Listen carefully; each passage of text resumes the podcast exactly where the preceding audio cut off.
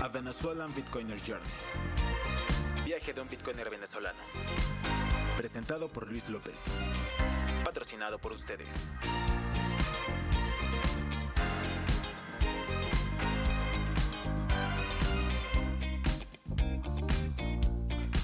Bueno, ¿cómo están?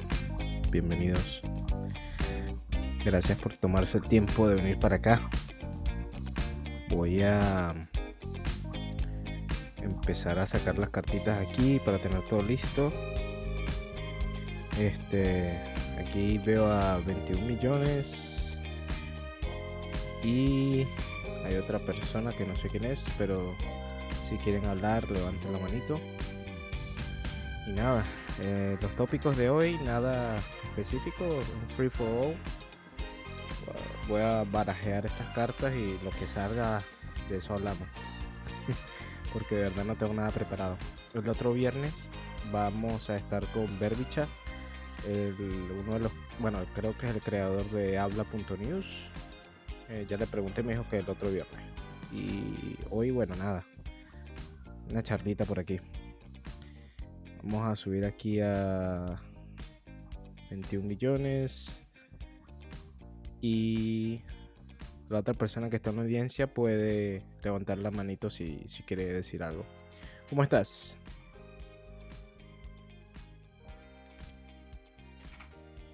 Creo que está configurando todavía algo.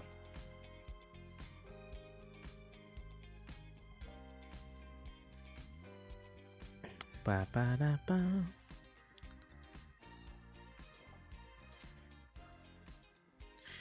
Buenas, buenas, buenas. Tengo a Meet. Ya va.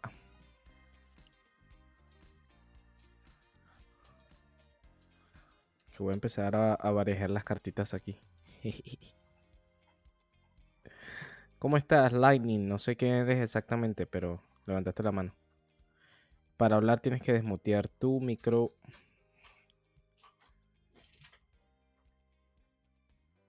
No tenga miedo. Suban. Sin compromiso.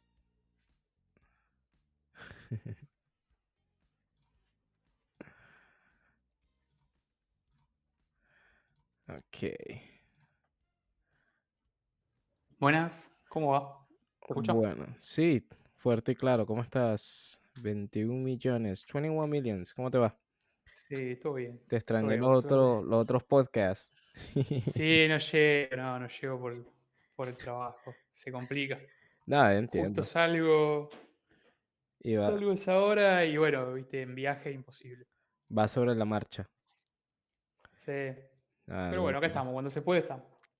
¿Y cómo les va? Cuénteme. ¿Que ¿Tienen libre hoy? ¿Tienes libre hoy o...? Así es, sí, ayer y hoy, acá no se trabajó. Qué bueno, qué bueno. Yo, yo lo hago los viernes porque es el único día que tengo libre. De resto estoy en el trabajo. Complicado, ¿no? Sí, Claro. se me complica. Agarro dos horitas los viernes como para ah, charlar y conocerlos un poco más por acá. Eh, Sí, mi no, está pues, bueno. está interesante. Aparte en este momento es el momento justo. O sea, estamos los que tenemos que estar.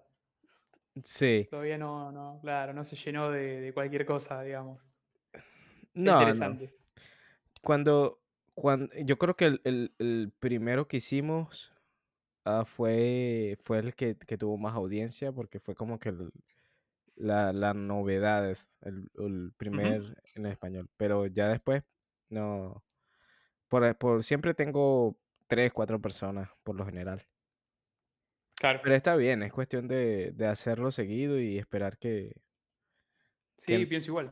sí, que entre más gente, que entre gente que esté interesada o o que nos usen como para background, como para música, como para ruido de fondo, no, no importa.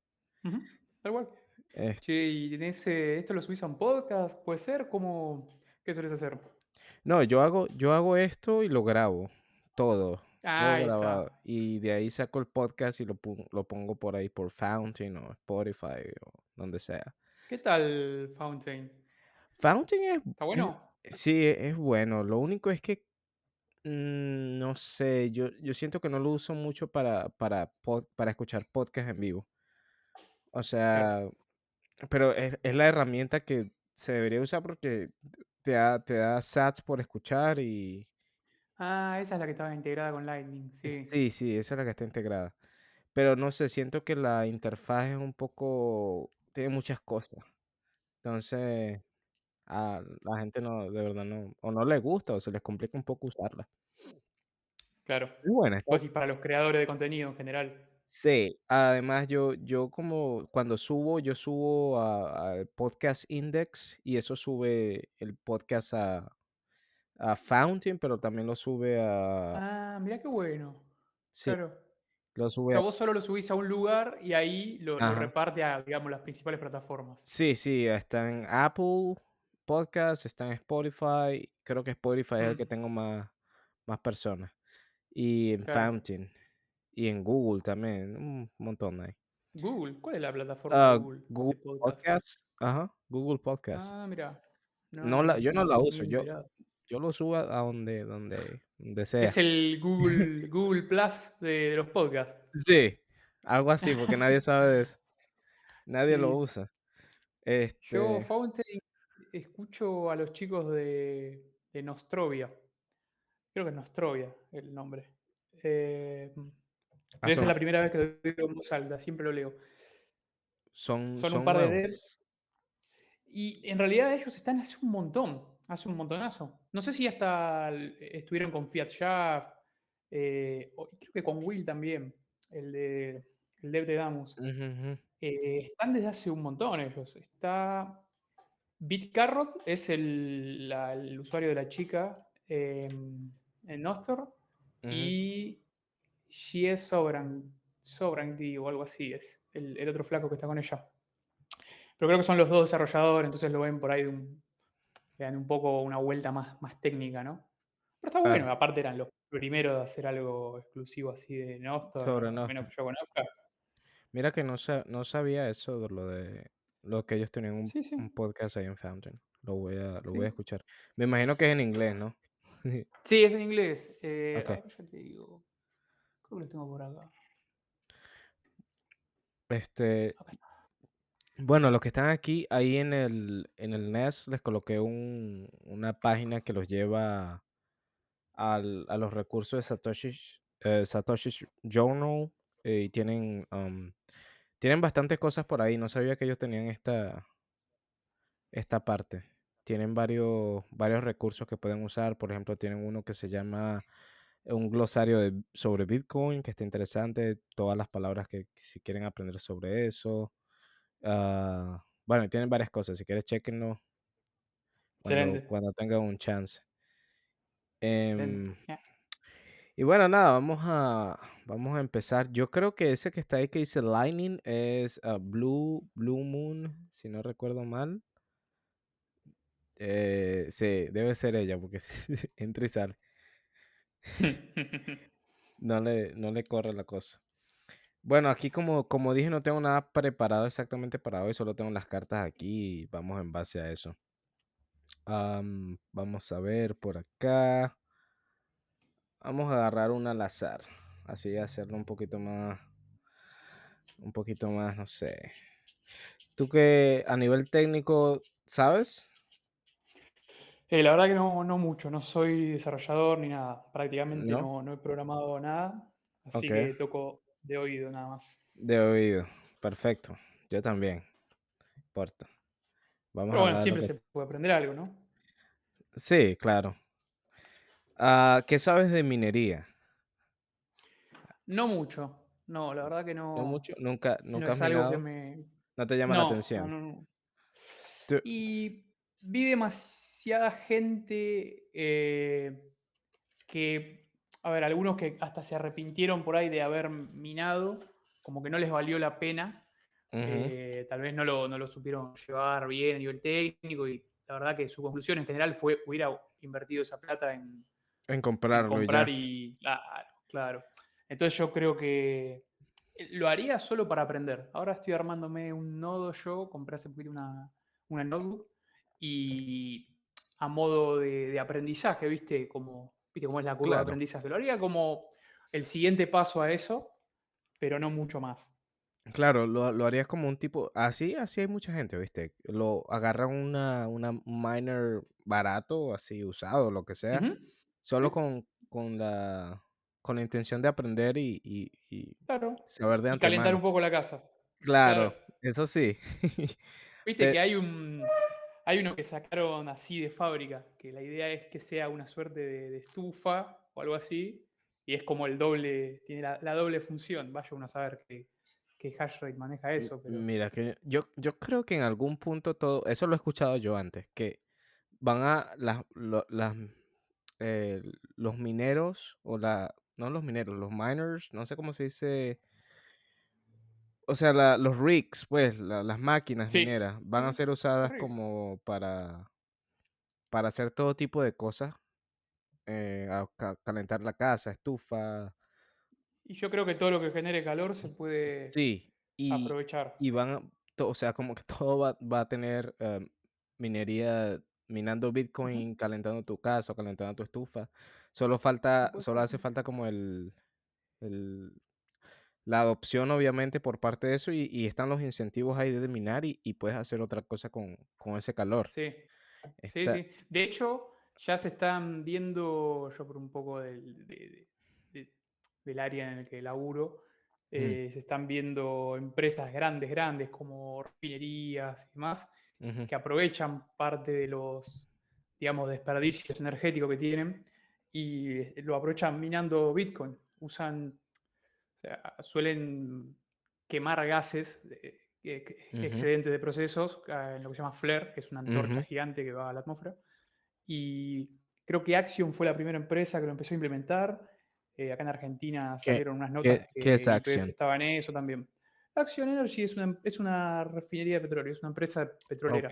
ok. Entonces en su, en su planta, donde tienen esas grandes antorchas, son como altas como un edificio, digamos, mm, eh, lo que hacen es aprovechar esa energía, aprovechar esa energía, digamos, intermitente para, para generar un, un rédito minando Bitcoin con ese calor que tienen. Claro, porque es- eso es algo que eh, se gasta después, después que es como un exceso de energía, como dijiste tú, que, Exactamente, que lo que hace es peor, de gases. Es de gases. Exactamente. Ok. Sí, sí, sí, exactamente. Y ahí no tienen es, un incentivo para aprovecharlo todavía mejor, todo ese tipo de, de desperdicios, y queda, al menos en lo que yo entiendo, queda bastante mejor procesado a la hora de salir a la atmósfera, si, si lo aprovechan con ese, con ese sistema. Y ya hay varias empresas grandes que lo empiezan a implementar. claro. Y esto nos trae al punto de que podemos, se puede minar Bitcoin con ah, energía no renovable, ¿no? Con recursos no renovables. O sí, así creo que se pone.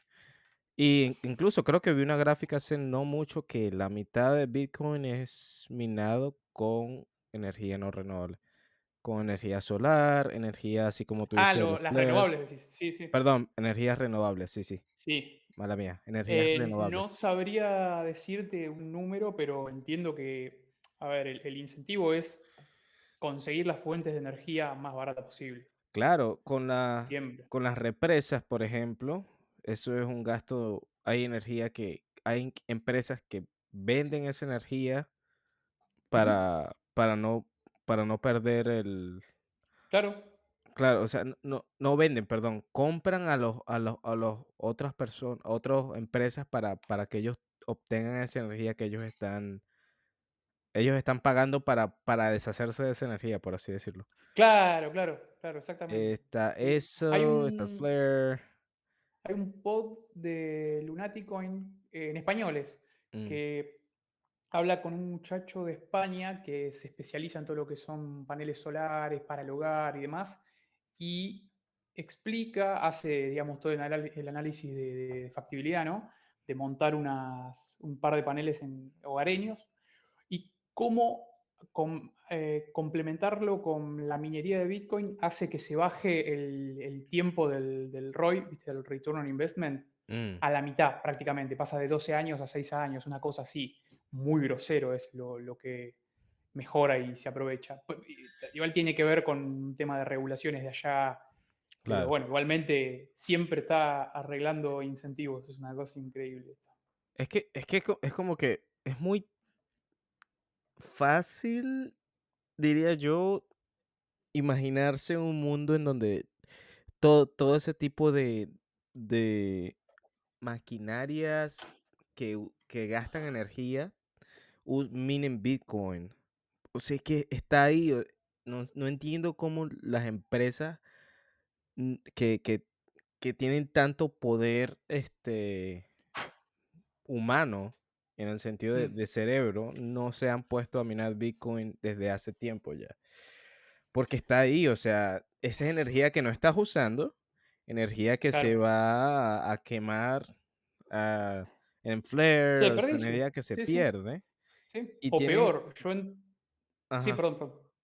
No, sí, ok, y, o sea, esa energía que no vas a usar, lo puedes usar para minar Bitcoin, Claro.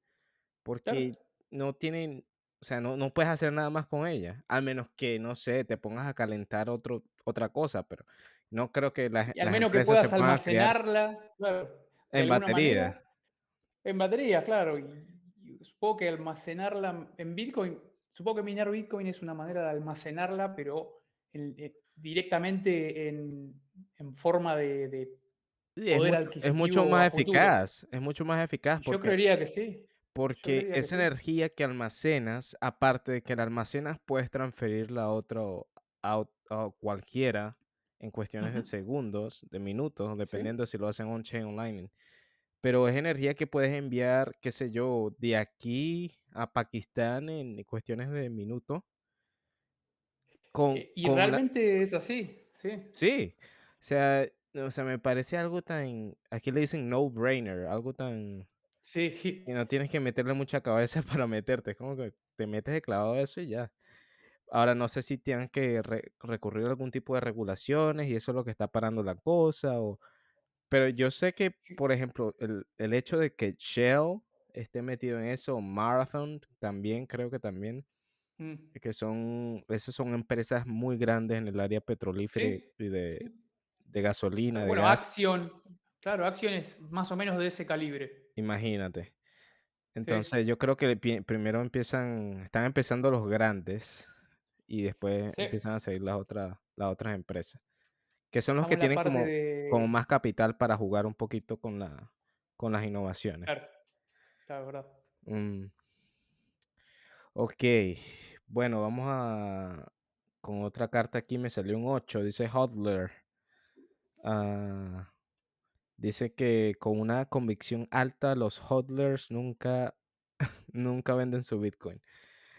¿Tú eres un hodler o tú eres una de las personas que gasta y repone o cuál es tu, cuál es tu Eh, últimamente un perfil más bien de hodler, pero sí me gusta eso de, del spend and replace. Ujú, Yo, po- a ver, por, por cómo fue, por cómo soy yo en general de, de- de- de hablar y rozar con diferentes comunidades, más, más que nada hace un tiempo igual, pero eh, deambulé por algunos grupos de, de- de- algunos alts y me sorprendió ese término que en, en algunos le dan mucha más bolilla, mucha, le prestan mucha más atención a eso de, de, de gast- eh, del, del spend and replace. Y me ujú. pareció lindo, me pareció una idea que está buena como para, para adoptar.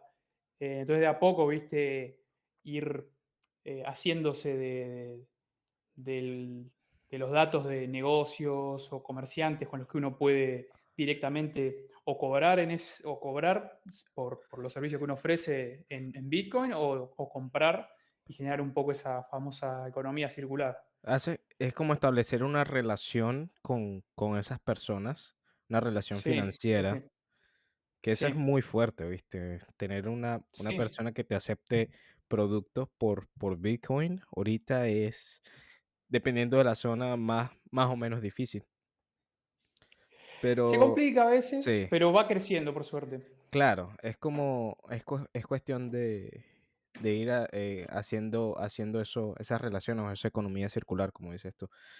Yo, yo antes de Lightning, de verdad, nunca pensé en gastar Bitcoin, o sea, siempre pensé en, antes de conocer Lightning siempre pensé en no, comprarlo y, y nada, guardarlo y en cold storage y listo, eso es todo lo que puedo hacer. Claro, claro. Pero ahorita que O estoy por viendo... transacciones grandes de último. Oh, sí, pero como lo guardo en cold storage, nunca pensé en gastarlo tampoco, ¿no? Claro. En- a menos en algo, algo que yo de verdad necesito, una casa, qué sé yo. Pero Claro. de resto no. Pero ya después que cuan- cuando vino esta oleada de, de Nostr y con Lightning integrado, am, ahí, ahí fue que empecé a, a ver el poder de, de enviar dinero a otras personas, aunque fuera poquito en términos de nominales, en dólares. Pero, pero se ve, se ve que la, la gente es como, es como una especie, no sé si para ti fue igual, es como una especie de, de sentimiento, es como una especie de euforia al, al- a cuando lo haces al principio, cuando ves que te llega dinero y, y man, puedes enviar Hmm. dinero así tan fácil, ¿no? A cualquier persona Sí, sin, sin necesidad de, de pedir permiso, pe- permiso. un ID o qué sé yo, Ah, es, es como esos, no sé si te pasó, viste, que por ahí te cruzas algún animalito en la calle y lo vas a acariciar y como que es medio temeroso porque la pasó tan mal que ya no sabe en quién confiar. Y cuando uno eh, se encuentra con, con estas tecnologías que son así tan, tan amigables, al principio se siente como medio raro, ¿qué es esto? Pero sí, a mí me parece genial y, y creo que tiene como una, una componente social esto de los apps que, que me parece interesante ver cómo se va dando. Por ejemplo, pareciera como que puede, no sé, hacer obsoleto al botón de like, por así decirlo, porque de repente, mm, de repente tenés un- una, una versión del, del botón de like que es proof of work. Y eso antes no era así. Es como que ahora sí te cuesta a- algo eh, demostrar que, que un post te gustó, que una nota te gustó. Sí, yo, yo pienso igual que tú. Incluso eh, hace, hace un mes, dos meses hice un, un- un- una nota al respecto ahí en Nostr que sería interesante ver si se puede eliminar el botón de like y poner, o que el botón de like te cueste al menos un SAT por, por default. Y, Claro, y eso añadir como, ahí, ahí le añades como el valor por valor y no es solamente como que te hace ese choque de dopamina cuando ves un, un, ah, un like en un post, ¿sabes? Es sí, sí, es sí, como que de verdad te añade valor y la, la persona que, que le dio like como que de verdad valora lo que, lo que hiciste y, y por eso le dio like, no solamente por, tal cual, por hábito de darle like a lo Valora más lo que hiciste que esos sats que, que dejó ir. Exacto. Igual, igual pasa en la contraparte, o sea, tú como persona no, a veces yo todavía peco de, de darle like a las cosas porque es como que es- está tan hardwired, tan metido en mi cerebro, Sí, sí, que uno sí. le da like así sin, el, el- como que el, Sí, no, yo, yo lo el hago pulgar se mueve solo. Da like. Sí, yo Pero, lo hago. Y, ¿cuál, y en Amethyst. ajá. Sí, sí, dime. No, y, y- pero ¿cuál es el, el valor que tú le das a ese like? Porque te gusta, ¿no? Pero, ¿cuál, Ah, qué, qué le, qué añades, qué le añades tú a esa persona, aparte de un choque de dopamina en su cerebro, como que, ay, marico, le gustó, ok. Eh, Es Pero, como man, una palmadita en la espalda. sí, exacto. En cambio, Y si, no mucho en más. cambio, si tú le das like a esa vaina y le pones, qué sé yo, 21 sats o uno, lo que sea, eh, un sat Ujú, es un sat, y, y le das like, pero tú sabes que le estás estás apoyando a esa persona por, por lo que hizo, por, por el valor que te dio a ti, imagínate, Es mucho más. yo Sí, siento que debería ser más. así. Ahora no sé, no Bueno, sé cómo lo tomarían otras personas. ¿Qué pasó, Un Adrián? precursor, un un precursor de eso es, eh, fue Stacker News, que solamente podés Eso interactuar gastando satoshis. Y a mí me encantaría ver algún relay o, o algo de ese estilo que, que implemente algo parecido. Mira, No sé yo, cómo deberían yo hacerlo. creo que eso es en base al cliente más que Relay. El, Puede Relay, ser, puede ser, sí, sí. el Sí, cliente es el que mueve esa, esa parte. Am, ya te subo, Adrián. sí. ¿Qué tal, Adrián? No, ¿Cómo estás? yo me río. Hola Adrián, ¿cómo estás? Río con los likes porque en Amethyst tiene un pequeño bug, imagino que es un bug, no sé, Ah, que uno puede poner el like y sacar el like, ¿no? Es como podés quitarlo, lo mismo que con las reacciones, por si uno se equivoca, ¿no? Ok. El tema es que si vos pones el like y lo quitas y lo volvés a poner y así sucesivamente, llega un montón de veces. Como que se estaquean. Ah, puedes spamearlo. Uh, está sí, grave. sí. Está sí, grave. está grave. Eso sí está grave ese bug. Pero mira, ¿y es con solo con Amethyst o, o sea, No o- sabría decir los por otros, ejemplo, o es, no- es cross, ah, es como decir, yo lo puedo ver en mi en mi Damus o en Snort. Estaría habría que raro. probar. Sí, ahorita Sí, habría que, a ver, de- habría que probar. A ver, voy a probar ahora, a ver si te. prueba, prueba ¿Qué, aquí qué con notificación te llega? Ok, déjame buscar mi teléfono que está por aquí. Sí, porque está grave eso de poder quitarlo y ponerlo, quitarlo y ponerlo. Dale, Sí, dale a pareciera que es algo momentáneo, claro, porque pasado un tiempo se acomoda en la notificación. Pero Ah. cuando lo ves al- eh, enseguida, ves que una persona te likeó muchísimas veces. Ok. Mira, para los que están nuevos acá, Adrián y Jeve, o Jeve, disculpa, estamos en un free for all. Estoy sacando unas cartas aquí. Y estas cartas tienen eh, cosas, por ejemplo, hace un rato estábamos hablando de ho- hodlear, no sé cómo se diría en español. Creo que es hodlear, sí, hodlear. Y hace un ratico estábamos hablando de minería también un poco. Este, y estamos hablando de cómo, cómo las personas, o sea, cómo, cómo nos podríamos integrar con, en vez de usar un like, usar un SAT o que cada like valga un SAT. Entonces, traer como esa economía al, al botón de like también, no solamente darlo por, por querer este, llamar la atención de una persona, sino que pensarlo antes darle like a cualquier cosa porque estamos gastando de nuestro, de nuestro dinero esencialmente. Y, y si damos ese like es como invitar a la otra persona que también lo haga y que también eh, crear esa economía circular, por así decirlo, dentro de Nostr o del ecosistema de Nostr. Este, ya Hola chicos, ¿cómo ¿cómo- están? Bien, Adrián. ¿Cómo estás tú? Hola. Saludos para todos. Igual, igual. ¿Cómo estás? ¿Estás libre hoy también? Bien, bien, aquí, con, bien, bien, contento de, de- de poder acompañarlo eh, hoy. El viernes pasado no pude estar, pero bueno, ya otra vez reintegrándome aquí a los espacios y bueno, cuéntenme. Veo que están hablando de la, de la integración de, lo- de los de los satoshis con, con los likes. Sí, ese asunto sí. es interesante, ese asunto es interesante porque inicialmente lo que, lo que se pensó con la, con la integración de, de los apps dentro de Amethyst, dentro de Nostr, del protocolo, era que las personas realmente no, vier- no dieran el, no, no, no se cuantificara el valor aportado de una persona a través de los likes. Inicialmente era eso, ¿no? Reemplazar tanto like que de pronto no, no le tenía una, no tenía una, una repercusión para el creador del contenido y cambiar eso por el SAT o por los satoshis pues, que, le- que, que les quisieran enviar.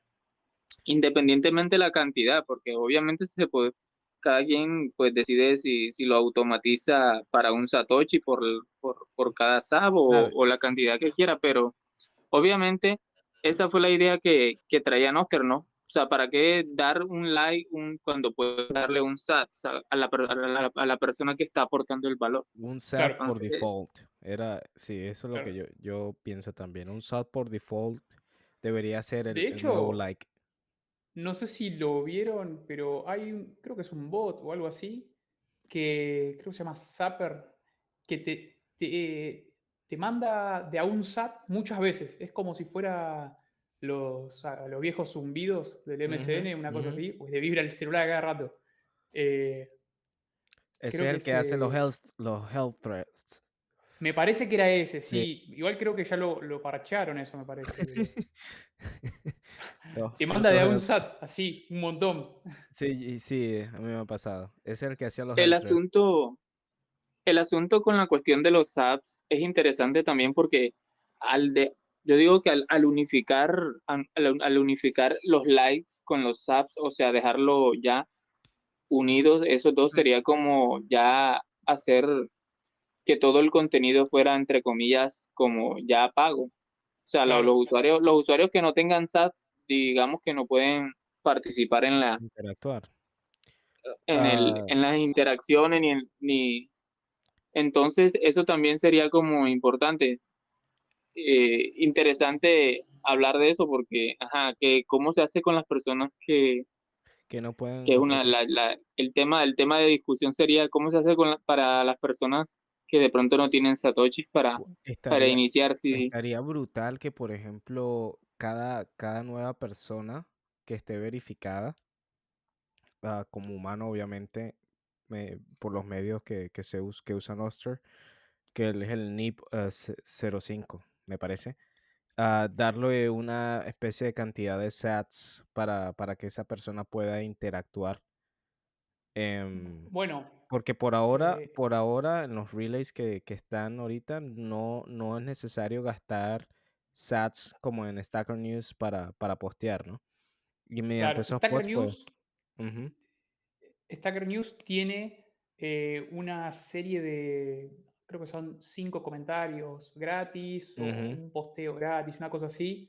Y en general, si uno le pone un poco de amor a lo que pu- publica, eh, en general siempre alcanza como para ya iniciar la rueda de, de que posteas algo, recibís algún que otro SAT y después te alcanza como para seguir ahí en camino. Ellos entiendo que parte de todo lo que, un, pequeño porcentaje de todo el valor que, que se mueve por ahí va como una suerte de pozo común que después, cada tanto, a los que posteamos cosas, te, te, te devuelve, no sé, una, no sé, un par de sats, así poco, como que lo redistribuye. Y, y imagino que parte queda ahí como a la espera, como para, para, no sé, la gente que las cuentas recién creadas, cosas así, que tengan un, como una, una base como para arrancar.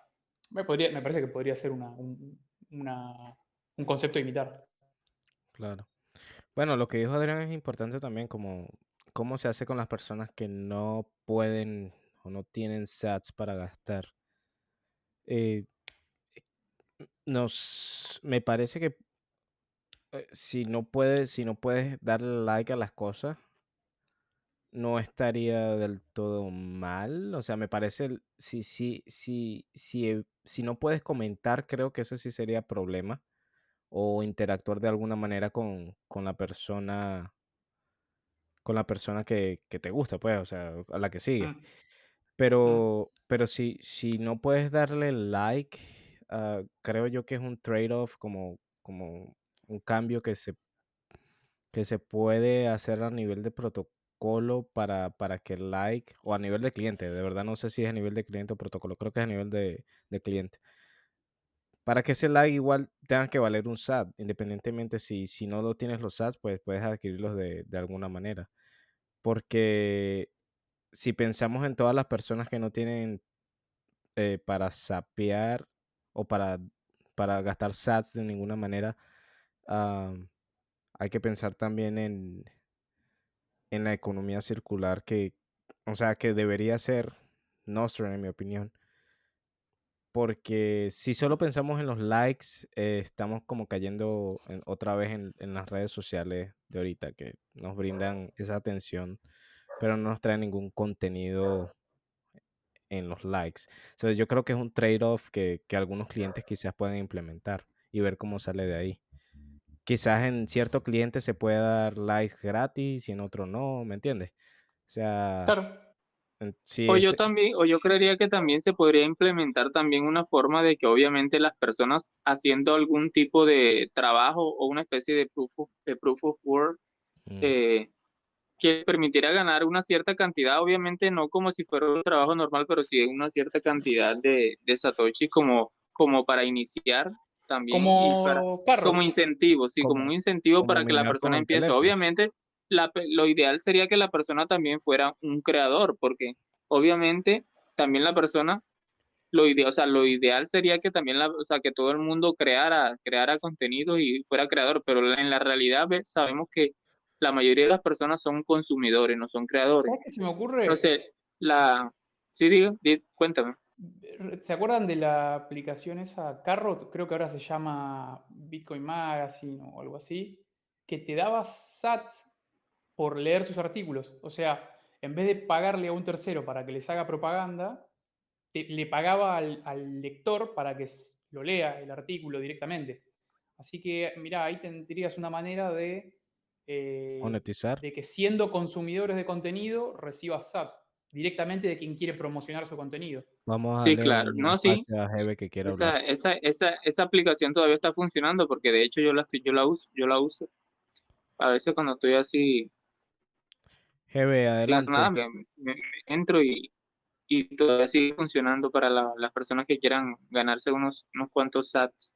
Cuando alcanzan los 500 sats, les permiten retirarlos a su, a su billetera. Y bueno, ahí con 500 sats, cada, pueden, como quien dice, empezar y, y, y hacer, empezar a ser parte de, también de la economía circular y aportar también, obviamente, buscando también convertir a las personas en creadores, porque si solamente se centran en ser consumidores, también es como que siempre van a tener unos, cuant- unos, unos pocos sats y Claro.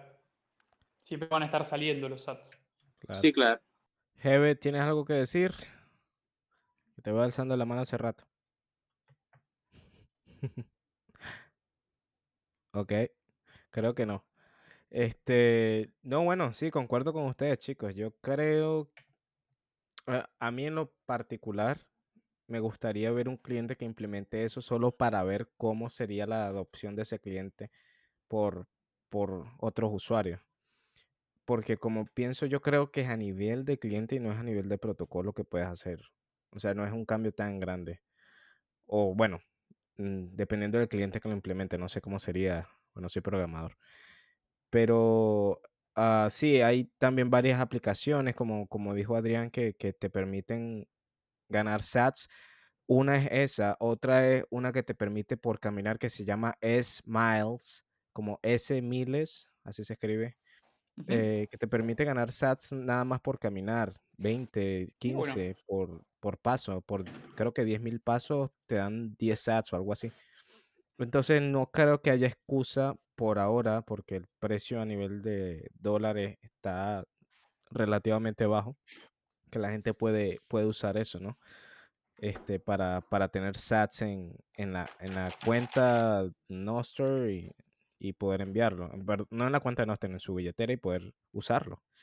Entonces yo creo que sí es posible con las herramientas que existen poner un SAT en cada like. Yo creo que es, no sé. Yo creería que sí. Sí, Eh, con no, ese modelo de negocio de publicidad, Sí. eh, no creo que ningún Está- problema. Eh, Hay varias. Está esa de Carrot, como dije, está la de Smiles, está otras, otras aplicaciones que te permiten gastar dinero en, fiat y convertirlos a sats. La Folcar, por ejemplo, que ahorita está, hizo un, una, un partnership con, ¿cómo se llama esto? Con Visa para, para traer la, esa Folcar a, a todo el mundo. Entonces, bueno, no sé cómo va a estar la cosa. Vamos a cambiar de tema. Vamos a sacar otra, otra carta aquí. Tengo una carta que dice eh, riqueza generacion- generaci- generacional. Dios mío, mi lengua. ¿Qué piensan ustedes de, de cuando ustedes estén viejitos, quizás, o que espero no pase y estén muertos? O sea, ¿qué piensan hacer con ese Bitcoin que ustedes tienen? Si tienen hay quien idea. dice, hay quien dice que la herencia es un error de cálculo. No sé ustedes qué piensan. Her- herencia es un error de cálculo. ¿Por qué? ¿Por qué? Sí, como que Elabora uno un no, como que uno no, no disfrutó todo lo que tenía que disfrutar. No, no es algo en lo que crea, pero siempre me causó gracia esa frase. ok. Ah, no, mira, yo lo veo de la siguiente manera. Yo en algún punto, pues, este, quisiera, quisiera dejarle a, no sé, a mi, a mi, a la generación que sigue una manera de, de interactuar con, con el protocolo y no tener que estar estaqueando y trabajando y gastando de su tiempo para, para tener riquezas. Ah, no digo que no digo que la regalaría, diría yo que sería como, como que ellos tienen que ganársela de alguna manera, ¿no? Claro. Pero yo pienso que, que puede ser, o sea, ustedes piensan que Bitcoin puede ser una riqueza generacional. Se pueden pasarlo a su Eh, a sus hijos, bueno, no, si no tienen hijos, a, a qué sé yo, a otra generación. Yo creería que sí. Sí, supongo que sí. ¿Qué tal tú, Adrián? ¿Tú Eh, piensas eso? Mira, recientemente, ahora que mencionas lo, lo del el traspaso de la riqueza, recientemente estuve, creo que estuve escuchando un podcast que, de Lunaticoin que hablaba sobre el tema del, del traspaso generacional de, de Bitcoin, ¿no? De cómo sería importante que las personas que mantienen Bitcoin, pues obviamente, como ustedes saben, no todo el mundo tiene de pronto conocimiento de, de Bitcoin Mm, o de pronto cada una de las, las personas que saben de Bitcoin de pronto son como lo- los líderes en su familia o, o las personas que, que siempre están, en- que están que tienen el liderazgo en, en cuanto a la parte eh, de tecnología y eso y de pronto como en cada en, en to- en todas las casas como siempre suele haber como una persona que se interesa y las demás como que son apáticas así entonces mm. sería bueno, tam- si- siempre es bueno, como decía Lunaticoin en, en ese podcast, que nosotros en caso de, de fallecer o de, porque sucediera algún, algún imprevisto, tuviéramos como un respaldo o una forma, un plan escrito y bien detallado de la forma en que se haría el traspaso de, ese, de, de los bitcoins, ¿no? O sea, tener una, un, un, plan en el que se explica a, a cualquier persona, por muy, por muy ignorante que sea, que tenga la capacidad de recuperar bitcoins en caso de que la persona titular o desaparezca o le suceda algún, algún percance, algún accidente Esto me, o me- motivo de fuerza mayor. me parece interesante Yo- porque es como una analogía digital a como era antes cuando, cuando una persona o sabía que se iba a morir pronto o, o nada más tenían su testamento listo, ¿no? Y, y es una analogía a, a cómo se, se transfería las riquezas antes con, con el oro. Bueno, este, el oro está guardado en tal lado, quizás hasta un mapa y todo, ¿no? Entonces me Claro. parece, me parece muy, muy cómico eso que ahora eh, en estos tiempos poda- pode- podemos hacer lo mismo, pero de una forma un poco más fácil, diría yo. ah, con una cold storage, tenerlo guardado en cierta parte y no sé, decirle a la persona o darle que hasta un mapa y decirle, mira, estas son las instrucciones. Boom, toma. Exactamente. No, y justamente, justamente eso era lo que, eso era lo que mencionaba Lu- Lunaticoin en el podcast, que de pronto eh, la persona que tú le dices, no, yo tengo Bitcoin, pero de pronto no sabe cómo, cómo funciona Bitcoin, tú de pronto, como eres la persona líder en tu casa, de pronto, y que tienes conocimiento de Bitcoin, sabes cómo funciona, cómo abrir una billetera, cómo recuperarla en caso, con las 12 palabras o con la, la storage, pero de pronto la persona a la que tú le dices, no, yo tengo Bitcoin, cualquier cosa, ya sabes que puedes recuperarlo, pero la persona de pronto no tenga los conocimientos, pues es bueno dejarle siempre la explicación, o por lo menos, decía Lunático, en que por lo menos dejarle eh, los contactos de esas personas que tú consideras de, confianza o que son amigos tuyos que tienen conocimientos de Bitcoin y que le pueden dar una asesoría adecuada sin que de pronto le vayan a, robar los Bitcoin o, hacer alguna jugada. Lo que sí, lo que sí es importante es que Bitcoin, Bitcoin es, Bitcoin te brinda la posibilidad de hacerlo.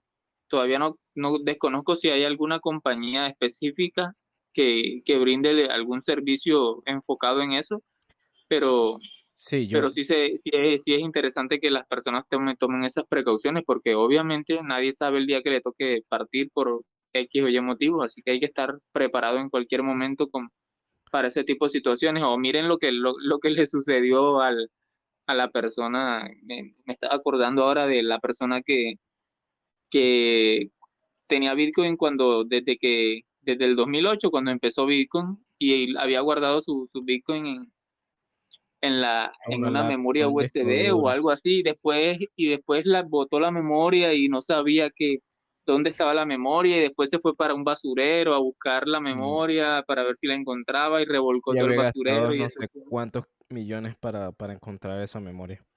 Sí, es, es, es como, Mira, y, y es a, ni- como, a nivel de lo que dijiste, eh, yo aquí, aquí en Estados Unidos sí existen esas entidades que están como tratando de, de hacer un, un testamento más legal en ese sentido, ¿sabes? Como con un abogado y todo para tener la custodia o pasar la custodia de, de tus llaves privadas a, a otra entidad en caso de que, ent- entidad o persona, en caso de que tu fallecimiento o, o al- alguna, algún otro tipo de contratiempo así. Este, sí existen esa- esas entidades, desconozco los nombres, pero sé que sí he, visto noticias al respecto. Y yo, yo pienso que eso en algún momento más a futuro se va a volver un poco más, eh, menos abstracto y va a estar como más ah, fácil para esa- esos abogados o qué sé yo, con dejar tu testamento en oro. Antes, pues deja tu testamento en, en un cold storage con Bitcoin en él.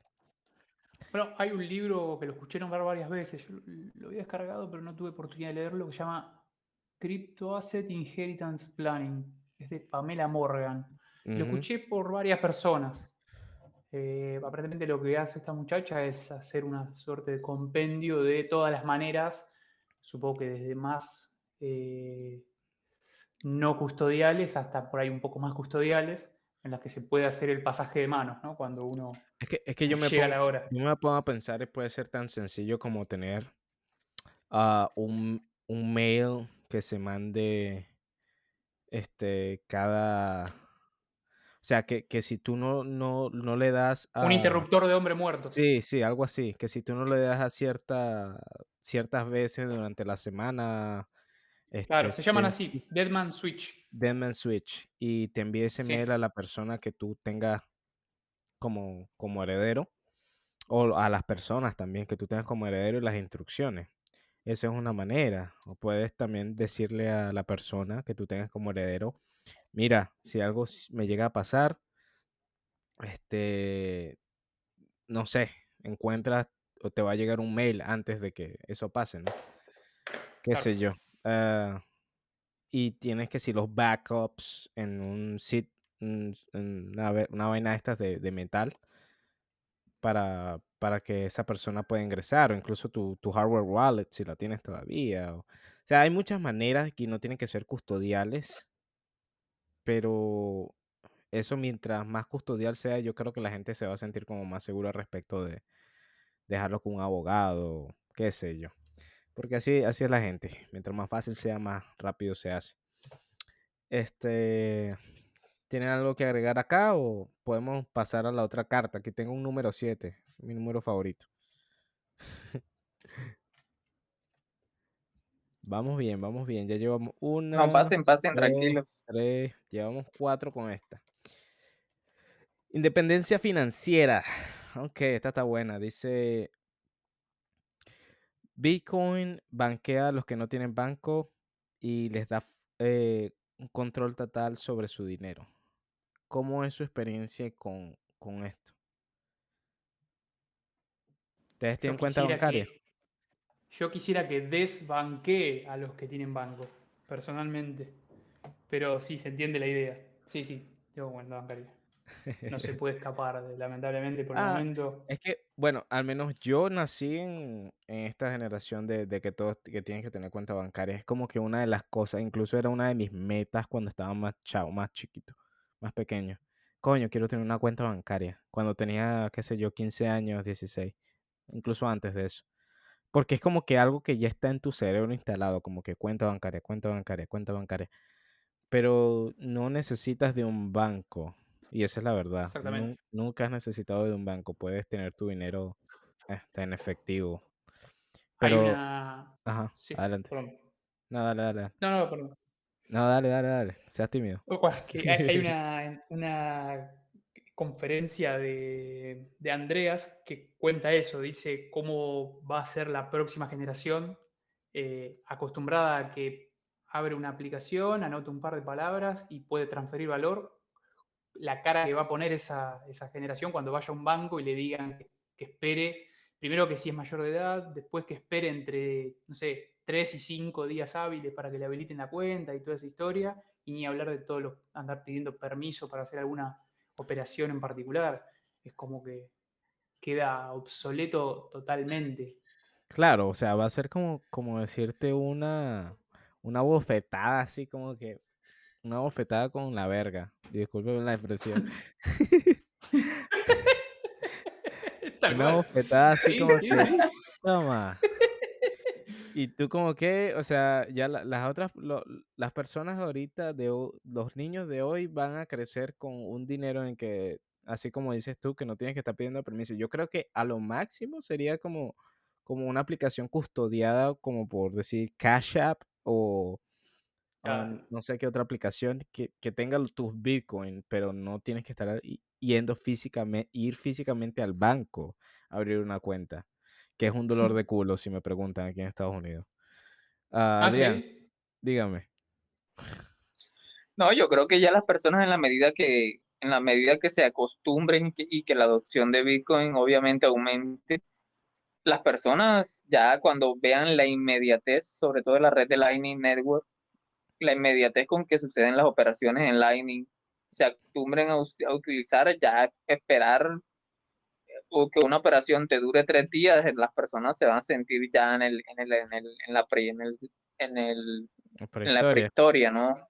si ya las personas se van a sentir en, como mal en el pasado, ya, ya eso, eso con Bitcoin ya, ya sería un atraso. Porque es que lo loco es que la generación crece con la tecnología. Nosotros, porque ya estamos un poco mayores, pero cada generación crece con una tecnología que facilita la vida de la persona. Imagínense ustedes cuando que hubiesen crecido en, no sé, en el año 1700 y, y todo, todo el tiempo o mucha parte de su tiempo se les iba en hacer cosas que hoy en día son insignificantes. Por ejemplo, lavar la ropa.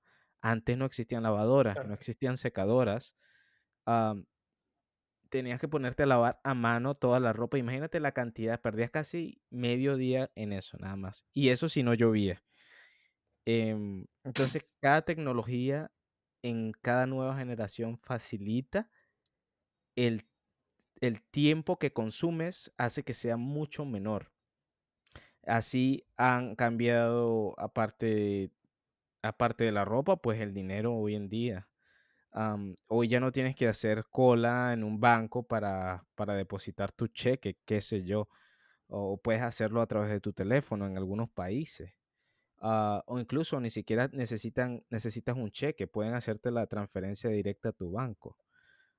eso antes era impensable. Pero ahora con la llegada de Bitcoin podemos hacer lo mismo sin necesidad de tener un banco como tal. Tú eres tu banco y tú tienes tú resguardas tu seguridad como quieres, así como se hacía con el oro, y sigo trayendo la analogía del oro a nivel análogo, pero mucho más, mucho más ligera, mucho más ah, fácil de verificar. Y última, últimamente lo que se, se quiere con esto es degradar la cantidad de tiempo, porque recuerden que el tiempo es lo único finito que tenemos aparte de Bitcoin, sabemos que tenemos cierta cantidad de horas en, este, en esta vida y lo que, se lo que se quiere es como hacer que ese tiempo disminuya para hacer otras cosas más quizás importantes para nosotros. Porque perder el tiempo en un banco, por ejemplo, por eso le decimos, le decimos perder tiempo, o qué sé yo, no es necesario con Bitcoin. Y ese es esa es una de, las maravillas que nos, que nos ofrece la, la después que se creó Bitcoin. Este, bueno, ¿tiene algo que decir con respecto a esto? No, yo creo que, yo creo que no solamente por la, por la inmediatez, obviamente pasar de, de, un, de unos tiempos de tres días de una transacción bancaria a segundos en una transacción de Lightning Network, obviamente la, el cambio es demasiado brutal. y obviamente no solamente por la rapidez o la inmediatez de los procesos, sino por la libertad. Yo creo que más, más, más que la inmediatez es la libertad de poder em, hacer los procedimientos o los intercambios de valor sin estar pidiéndole permiso a un banco. Y ajá, eh, señor Adrián o señor Lowe, usted que, para dónde va a enviar ese dinero y por qué motivo, sin, sin esa, esa, esa, eso, esas barreras que antiguamente ponían los bancos para eh, hacer las transacciones, obviamente es lo, yo digo que lo más, lo más importante, ¿no? Que ya se acabó esa pedidera de permiso para hacer los procesos y obviamente es un arma de doble filo porque obviamente cuando tú tienes más libertad, obviamente también tienes más responsabilidad. Porque obviamente está en tu, está en tu mano, obviamente, tener la, responsabilidad de, elegir, de elegir con qué, con qué tipo, obviamente qué tipo de, operaciones y, y, con qué tipo de personas estás haciendo negocio, ¿no? Obviamente, si tú, si tú, si tú vas a, a, agarrar y vas a aprovechar de que Bitcoin se creó y que ahora puedes hacer las cosas sin pedirle permiso a nadie, pero vas a utilizar Bitcoin para, para estar haciendo cosas indebidas, obviamente es que mira, no está haciendo lo más, lo más responsable posible. Eso, todo, todo es la utilidad, todo es la, la utilidad y la responsabilidad que, que, trae la libertad consigo. Claro, es, es que eh, el, el, detalle, el detalle está en que todo tipo de dinero puedes, puedes, puedes hacer eso hasta el momento. En efectivo puedes hacer lo mismo. Es un poco más complicado, pero se puede. Pero últimamente lo que, lo que trae la deshonestidad en las personas es una manera de generar ingresos más rápido. O sea, por ejemplo, la persona que vende drogas, qué sé yo. Pero con una, con una, una ledger o con una base, una base de datos de tus transacciones que está pública, eh, yo creo que eso también hace que las personas deshonestas, pues, así como los gobiernos también deshonestos, no, no puedan hacer ese tipo de transacciones tan libremente como se hacía o como se sigue haciendo hoy en día. Por ejemplo, el efectivo es, el efectivo es una uno de los de las principales herramientas que usan los traficantes, o sea, las personas que hacen cosas malas eh, para, para, para lavar dinero porque es más difícil de rastrear. Pero Bitcoin, de alguna manera, aunque es seudónimo, todas esas transacciones son públicas. Y no, yo creo que en algún punto va a ser muy fácil eh, ver, o al menos no, no, ver, pero rastrear esas transacciones hasta, hasta, hasta su base. Pues, por ejemplo, decirte que estás comprándole a un narcotraficante y el narcotraficante eh, vende cosas en Bitcoin, así como hicieron con Silk Road. Entonces atraparon a, a, uno y ya entonces todas las otras transacciones se hacen más fácil de rastrear. Entonces, Bitcoin trae dinero honesto y si tenemos un dinero honesto, pienso yo que eh, la moralidad en las personas también va a cambiar, porque lo que corrompe a la gente al final es el dinero fácil. No, y, no, fíjate, y eso nos lleva a un, a un, tema bien interesante. O sea, independientemente del tipo de, de, de, dinero que se esté hablando, el dinero no es malo ni bueno, porque, porque si tú, si nosotros analizamos, obviamente, el dinero fiat que teníamos antiguo, que tenemos, bueno, que tenemos, no que teníamos, que tenemos, porque todavía el dinero fiat sigue funcionando, que tenía, el dinero fiat tú lo puedes utilizar como, así lo puedes utilizar o para comprar eh, un producto en un, en un, establecimiento comercial, eh, pero también lo puedes utilizar para, para comprar eh, sustancias alucinógenas, drogas, etcétera, alcohol, etcétera. Entonces, el dinero en sí, el dinero no tiene pensamiento, ni tiene mentalidad, ni tiene forma específica de comportarse. Los que le dan la utilidad al dinero son las personas en sí. El dinero no es ni bueno ni es malo, porque el dinero es algo inerte, no tiene vida. Entonces, eres tú como persona, son las personas las, que le dan la utilidad. Entonces, si tú tienes, si tú tienes un, un dinero, o sea, tú no, es tú, de acuerdo a los principios que tú tienes como, como persona, eres el que decide si lo utilizas para el bien o para el mal, como con toda herramienta que nosotros tenemos. Eres es la persona la que le da la utilidad, obviamente, basado en unas normas y principios, pero todos sabemos que a la hora de la verdad, casi siempre las personas eh, no les gusta seguir las normas y siempre las personas tienden a, a querer a querer hacer trampa, ¿no? Porque de ahí, yo creo que de ahí, de ahí viene, de ahí, de ahí viene, de ahí, de ahí es donde surge la, la, la, delincuencia, ¿no? De pronto de la impaciencia de querer obtener las cosas más rápido de los, de los procesos naturales Adrián, Adrián. que los procesos naturales requieren. Entonces. Vamos a cambiar de, vamos a cambiar de tema. Disculpa que te interrumpa. Ya son las tres. Entonces vamos a darle un cambio de tema aquí. Este. Ok, vamos a hablar del white paper, que es. Bueno, ustedes saben que es un white, white paper, ¿verdad? Me imagino. Entonces, dice que fue publicado el 31 de octubre del 2008 y tiene nueve páginas de largo. Y tampoco es muy técnico lo que dice la carta. No es muy técnico. ¿Ustedes han leído el white paper? ¿Se lo leyeron enterito? No entero, pero sí le pedí una, yo, yo, yo, honestamente también. Donde me daba la capacidad técnica, ¿no? Sí. Yo cuando vi la, la fórmula, no, yo no soy mucho de fórmulas, pero sí, sí más o menos trataba de leer por encima y, hacía... Bueno, ah, por eso, pregunto porque ustedes supieron que Apple en todas sus computadoras tiene escondido un white paper. ¿Sí vieron esa noticia? Sí, sí. ¿Qué, qué les parece eso? Fake Toshi dice que quiere... eso es verdad, eso sí es verdad. No sé. no, eran, no eran fake news como decían por ahí. Sí pasó, porque ya uno no sabe. Sí, aparentemente sí. Yo no, la verdad que no, no tengo Mac como para, para verificar, pero al menos por lo que vi. Pero eso de que quiere demandarlo. Ah, eso, no, ni idea, no, la verdad que no sé. No me sorprendería nada de eh, yo creo que yo creo que se quiere mantener relevante y eso de lo de las demandas solo trae trae a la gente como para o sea para para llamar la atención Creo que es un, una, a que le dicen attention whore, como una puta que le gusta la atención. Claro, exactamente. Uh, pero ¿qué piensas? Marketing gratis. Sí. Marketing gratis. Es un sí, no hay tal cosa como mala publicidad, dicen. Pero ¿quién, quién, o sea, ¿quién le da plata a ese loco para, para, para hacer tantas denuncias? Porque eso es un platero, ¿viste? Para hacer denuncias, abogado, viaje. O sea, ¿quién, quién financia ese tipo? Me, he preguntado si son los gobiernos o, o, en conjunto con esta, el tipo este de Ripple, Greenpeace.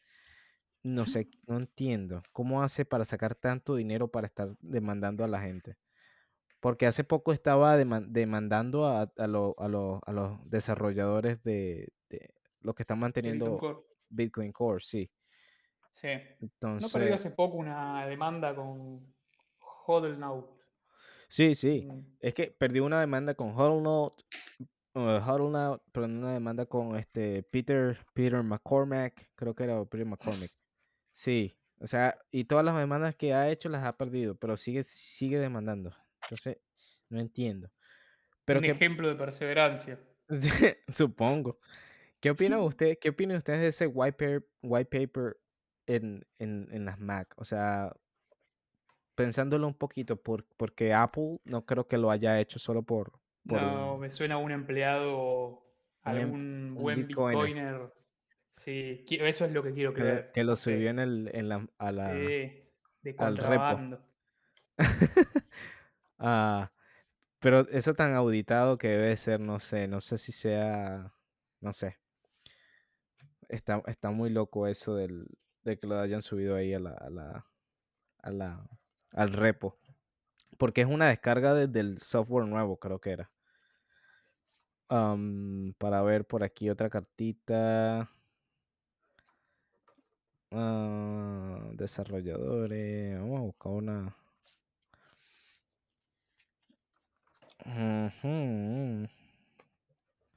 Seguridad.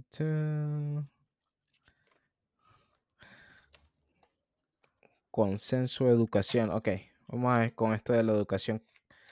Dice el rabbit hole de Bitcoin de la sabiduría, de la sabiduría sobre Bitcoin es inmensamente profundo. Nunca paras de aprender. ¿Qué han aprendido nuevo este, estos últimos meses sobre, sobre Bitcoin o Nostr en ese caso? ¿Qué, qué cosas han aprendido nuevas hace poco que les llame bastante la atención? Mm, ahora no se me ocurre nada por el momento. Yo, por ejemplo, aprendí ahorita un poquito de... Ahora que estoy, este es un- una buena herramienta sobre... Es un glosario de Bitcoin, ah, de palabras sobre Bitcoin. y Estoy aprendiendo palabras nuevas por acá.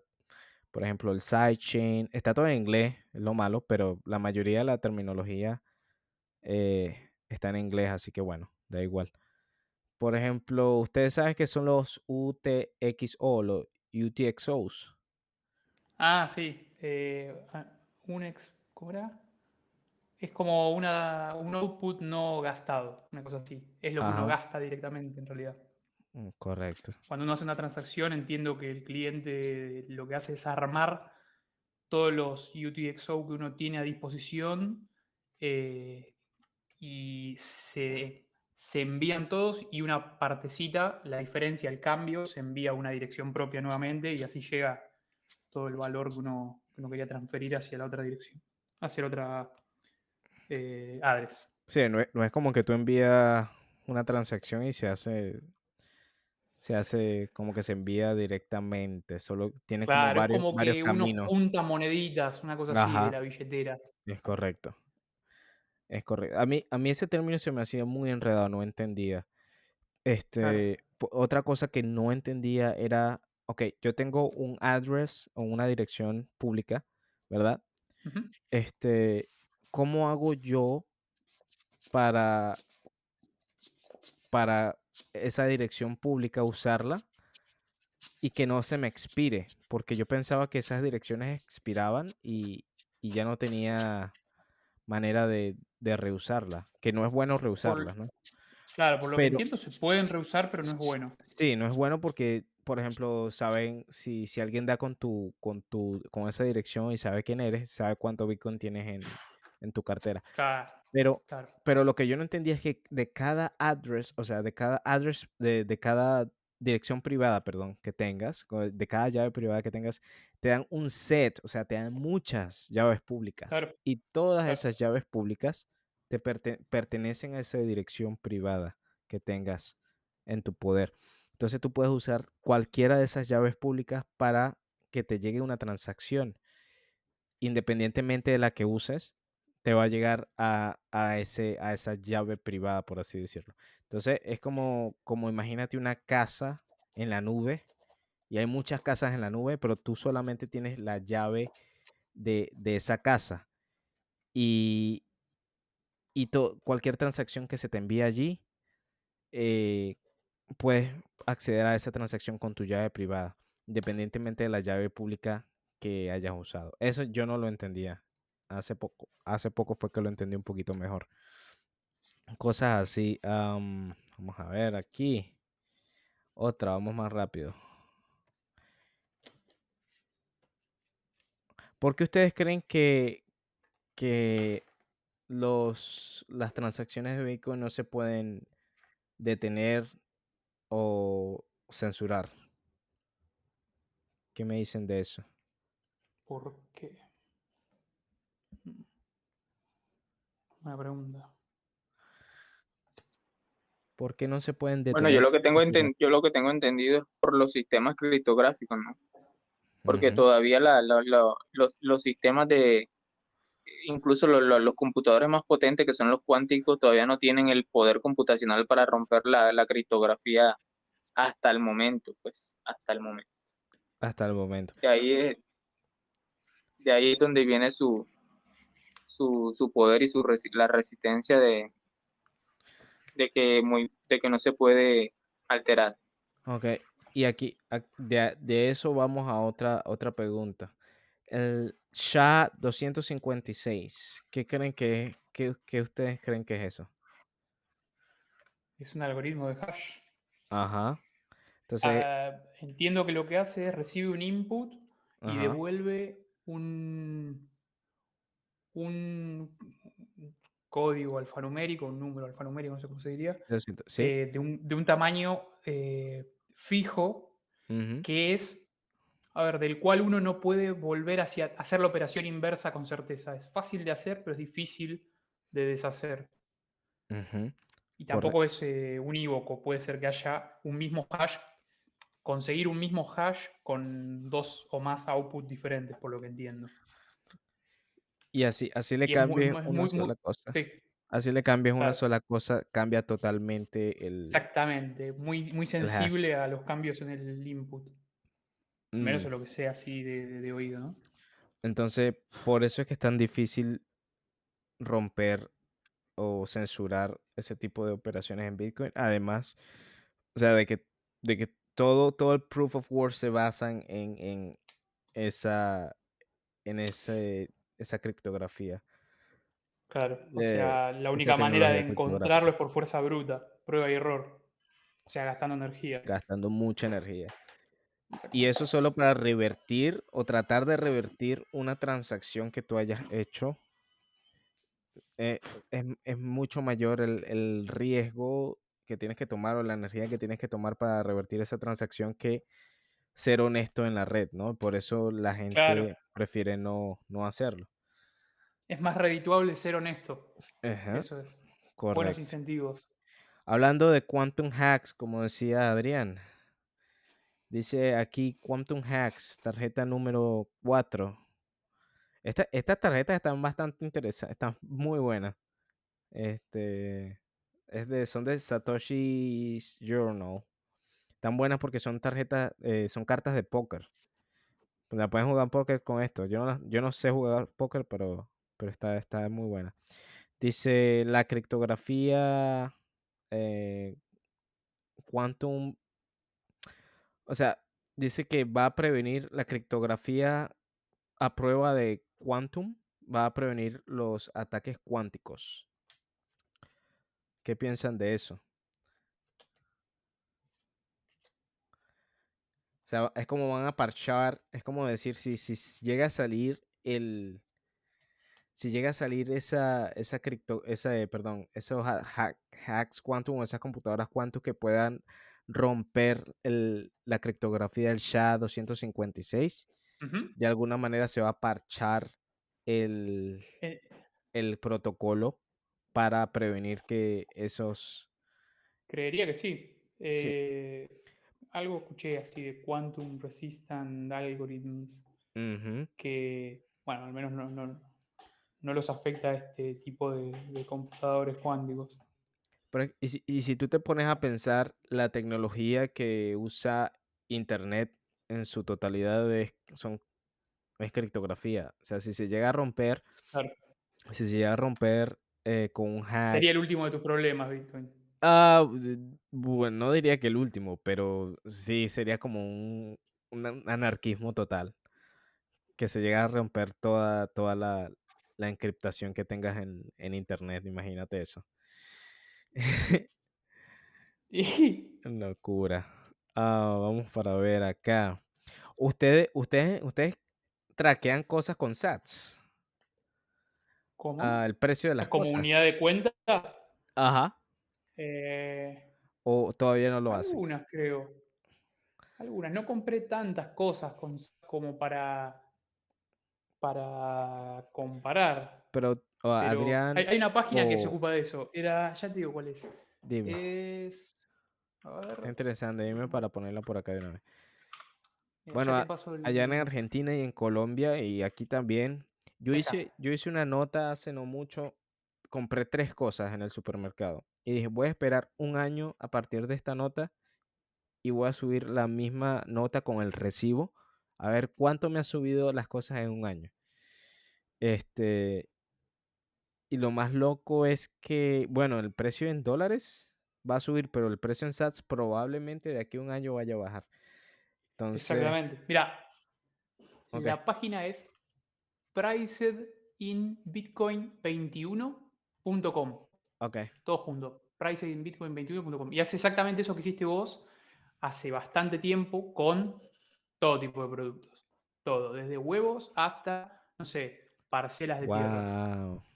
Está muy interesante eso. Déjame. ¿Puedes repetir, puedes repetir la, la página, por La favor, o colocar, o colocar el link aquí La voy a, la voy a poner aquí en el, en el link. Ya la coloco, Adrián. Dame un segundito. Está muy bueno esto. Ya la coloqué.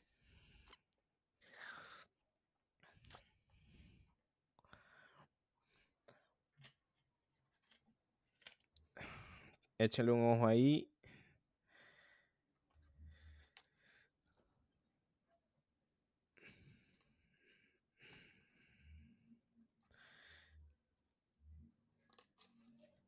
Mientras ustedes están en eso, ustedes, ustedes hablan de blockchain o de time chain. Ya cambiaron el vocablo ahí.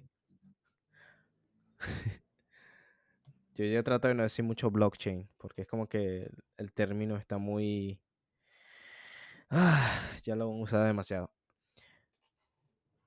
Deme un segundito, yo ya vuelvo.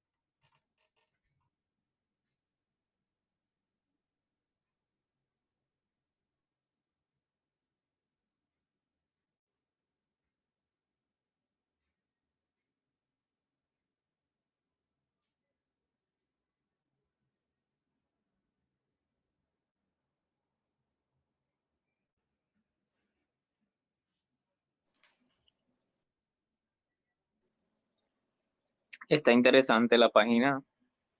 Ah, de- sí. de sí, la- sí, está de bueno. los- Está, está muy descriptiva. Chévere. Commodities, precios.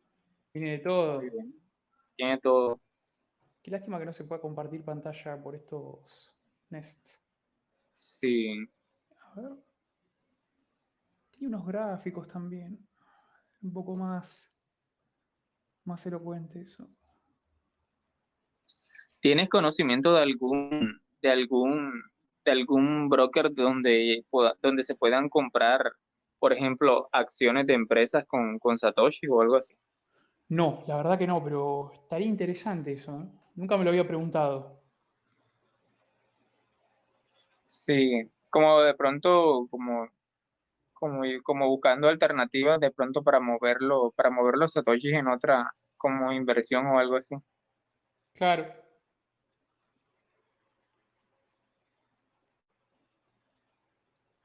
Ahora yo me pregunto de dónde sacan estas métricas. Supongo que de con relación al dólar. A ver. Mm, price, sí, yo creo que sí es con relación al dólar. Dependiendo de cómo se mueva el dólar, sube o baja el porcentaje. Pero está muy bueno esto. Hasta, hasta juegos tienen por aquí. Para ver. Ah, no. O sí. Electronic Arts. Oye. Ujú. Estaba preguntando a, a 21 Million que, que si él conoce de pronto alguna, alguna página donde uno puede invertir en satoshis eh, low. ¿Tú, tú tienes algún conocimiento de alguna página o de algún broker o exchange donde uno pueda comprar de pronto acciones de empresa Con SAT. o otro, otro tipo de activos, otro, o sea, activos diferentes a, a Bitcoin, pero pagando con, con, con Satoshi o con Bitcoin? Mira, yo creo que hay una aplicación que se llama Collider. Ah, ya va. Creo que ellos hacen exactamente eso. Ya te lo voy a. Puedes hacer tradeos y pagas con Bitcoin. Ah, eh, así, así, tipo exchange, pues. O sea, comprar. Comprar cosas con. O sea, comprar acciones con, con stock con Bitcoin. Ya te voy a pasar la página aquí. Se llama Collider. Ellos están, creo que usan el Lightning el- está implementado con lo del Lightning Network también. Ya te lo voy a poner acá. Collider está muy claro, interesante. Yo es viendo. Sí. Yo lo estaba viendo hace no mucho. Se llama Collider. Para el que está escuchando, Collider XYZ. Punto XYZ. K-O-L-L-I-D-E-R punto XYZ. Échale Ya tienen tiempo, ¿viste? Esta- estas personas. Y puede, puedes iniciar con tu wallet. No es necesario hacer una cuenta. Está, tienen implementación de Lightning URL. Está muy, muy interesante eso. no sé, chequenlo. Pueden, creo que también pueden hacer como eh, eh, un swap del SAPS a, a fiat, o sea, dólares o a euros incluso, sintético. O, como le dicen los, a los, los PEG coins, los stable coins. Y es algo creado por Bitcoiners. No es algo, no es así tipo, tipo Kraken o, ¿sabes? Que tienen un montón de cheat coins ni nada de eso. No es meramente Bitcoin. Yo le estoy echando un ojo también porque de verdad no he, no he- no había, no he visto. ah, vamos a ver si. Ay, ¿qué tienen por aquí? Bueno, yo me tengo que retirar, muchachos. Dale, 21. Les mando Muchas un gracias abrazo por venir. No, por Igualmente. favor, gracias por estos, por hostear estos nests. Sí, señor. Abrazos. Gracias a ti por venir. Te me cuidas. Realmente, chau, chau. Chao, chao. ¿Estás viendo la página, Adrián? Porque yo estoy viendo, yo creo que no tienen, para ver. Creo que solamente para hacer swaps, ¿oíste? No me había fijado. Estaba, mira, echándole un ojo aquí a la, a la página de Collider. Puedo, tengo que mirarla más a profundidad, pero sí parece que el, sí permite hacer trading de cosas con, de activos con, con usando la, la wallet de, de Lightning.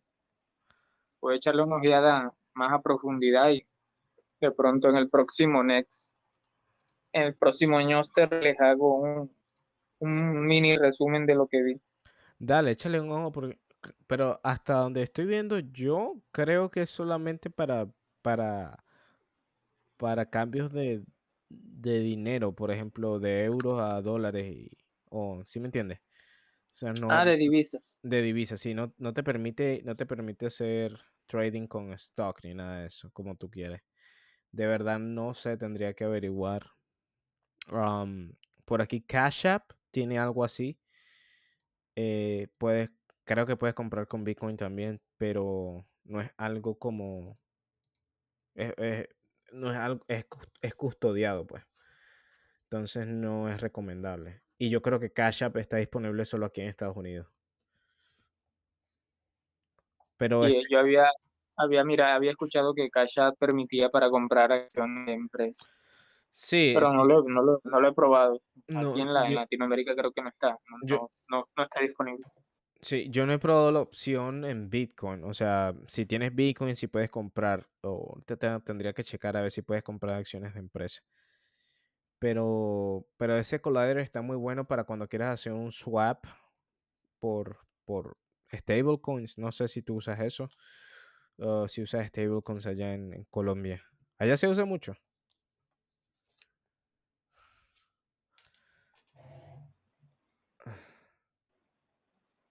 Mm. Bueno, vamos a, seguir con unas poquitas aquí para, para ver. Um. ¿Alguna vez has tradeado shitcoins? Tenía un problemita aquí con el, con el micrófono. Bueno, sí se usan las stablecoins, stablecoins sí se usan aquí en Colombia, principalmente USDT o Tether, como se le conoce también. Pero bueno, yo personalmente trato, trato de mantener mi- mis, mis, mis saldos en, en Satoshi. O sea, casi no, no utilizo yo personalmente, pues casi no, no he utilizado intermediario de, de stablecoin. Casi siempre pues utilizo el comercio P2P y paso de fiat directamente a Bitcoin. No, no, no he utilizado así, muy, muy rara vez he utilizado USDT. Ah, Una que otra vez, pero casi, Para- casi siempre estoy utilizando cosas- directamente a P2P. No, para pagar cosas tú, tú tienes como tu, tu, tu círculo que... O sea, ¿cómo haces para, para, para pagar? Usas, me imagino que pesos en lo que puedes y, y con las personas que aceptan Bitcoin, Bitcoin y usas Bitcoin. ¿Es así? Pues bueno, yo no, yo pues te, te digo, cada persona tiene su, su forma específica de administrar su, su, su, su dinero fiat y su dinero de Bitcoin, pero Claro. yo personalmente estoy, me gasto el dinero fiat, obviamente, que es el dinero malo, y ahorro, eh, los ahorros lo- o, el, o el ahorro a largo plazo los tengo en Bitcoin. Casi no gasto satoshis a, a menos que sea estrictamente necesario, o sea, o que necesite algún, o que tenga algún falta, o que tenga un problema de liquidez en, en fiat, pues hago una venta de satoshi por P2P y ya me dan mi, pero casi no, no lo hago, o sea, siempre trato de, al contrario, trato de comprar más, porque No, uno, uno sabe el valor que, el valor, sabiendo ya uno ya el valor, uno que ya es Bitcoiner y tiene rato de estar investigando este tema y, ve, y que sabe realmente el valor que hay detrás, obviamente lo que uno quiere es acumular más y, y tener más, más dinero de ver, que se vaya a, a val- a sobre, a, a apreciar en el tiempo, no a, no a Claro. depreciarse como el dinero fiat. no Entonces yo trato siempre personalmente de, de, de los gastos diarios así de dinero fiat y, los, y lo que me quede en dinero fiat inmediatamente lo paso a Bitcoin. Yo, lo que yo- me quede yo sobrando. últimamente he estado pensando en hacer una especie de, no sé, no sé si hacerlo, intentar con un poco, hacer como ponerlo como colateral y así, así poder sacar dinero en fiat sin tener que vender los sats. Ah, yo creo que hay una opción en Hodl Hodl que te permite hacer eso. ¿No, no, no te has puesto a ver eso? ¿O piensas que es muy ¿Cuál arriesgado? decía? Hodel Hodel. Ajá. Pero Hodel Hodel es comercio P2P también, ¿no? Sí, pero ellos tienen una opción que se llama ah,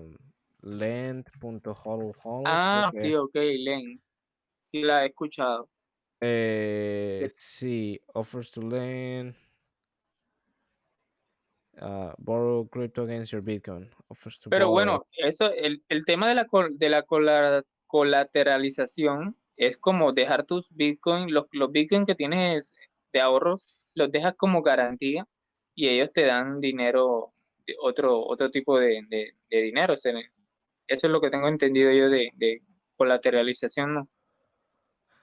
Sí, o sea, tú, tú, de- tú depositas una, una cierta cantidad de Bitcoin dependiendo de cuánto dinero quieras quiera, ah, hacer un borrow o un préstamo, ¿no?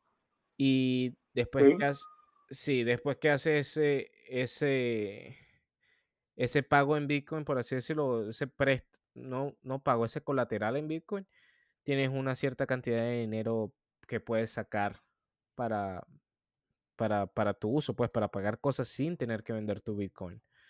Porque cuando vendes tu Bitcoin, pues lo pierdes y haces el, el cambio con fiat. Pero ya Sí, claro. eh, estoy viendo ahorita a ver si, pero no, no me parece.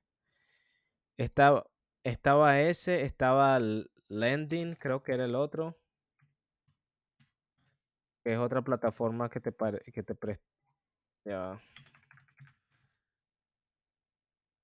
Ledin.io también te permite hacer eso. No estoy al tanto de si solamente aquí en Estados Unidos. Es posible que sea aquí en Estados Unidos. No estoy seguro.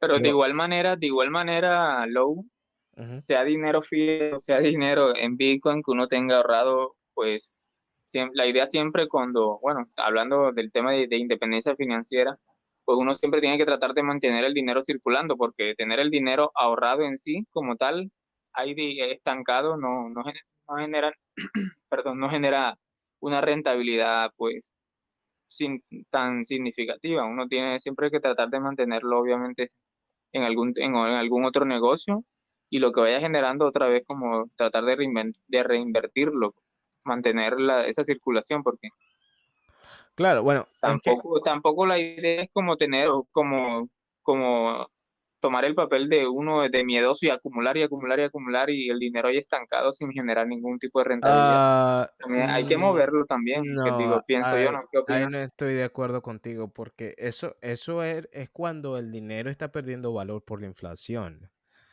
O, Ah, o cierta parte, ah, cuando el dinero pierde valor por inflación, por tenerlo ahorrado, por eso es que la gente empezó a usar eh, eh, no todos, pero la mayoría empezó a usar esto de los stocks que se volvieron populares en los 2000, de 2008 para acá por, por la inflación. Entonces, o guardarlo en oro, o qué sé yo, algún tipo de otro dinero que se guarde. Pero con Bitcoin, al tener un cap de 21 millones, eh, incluso deflacionario, por tenerlo ahí sin moverlo, estás ganando más dinero que estarlo moviendo por ahí a veces, a menos que lo reinviertas y después vuelvas a comprar más Bitcoin. Pero es más, es más un... Eh, o sea, está, estás como jugando con, con, eso de vender Bitcoin y después quizás quizás lo tengas que comprar más caro y te puedas comprar menos Bitcoin, ¿me entiendes? Entonces, eso de, del, del, mover el dinero es una mentalidad que se ha tenido estos últimos décadas por la depreciación del, de, del dólar. Pero con Bitcoin no sucede de esa manera. Entonces, ahí sí no estoy de acuerdo contigo de que solo tenerlo ahí no hace nada.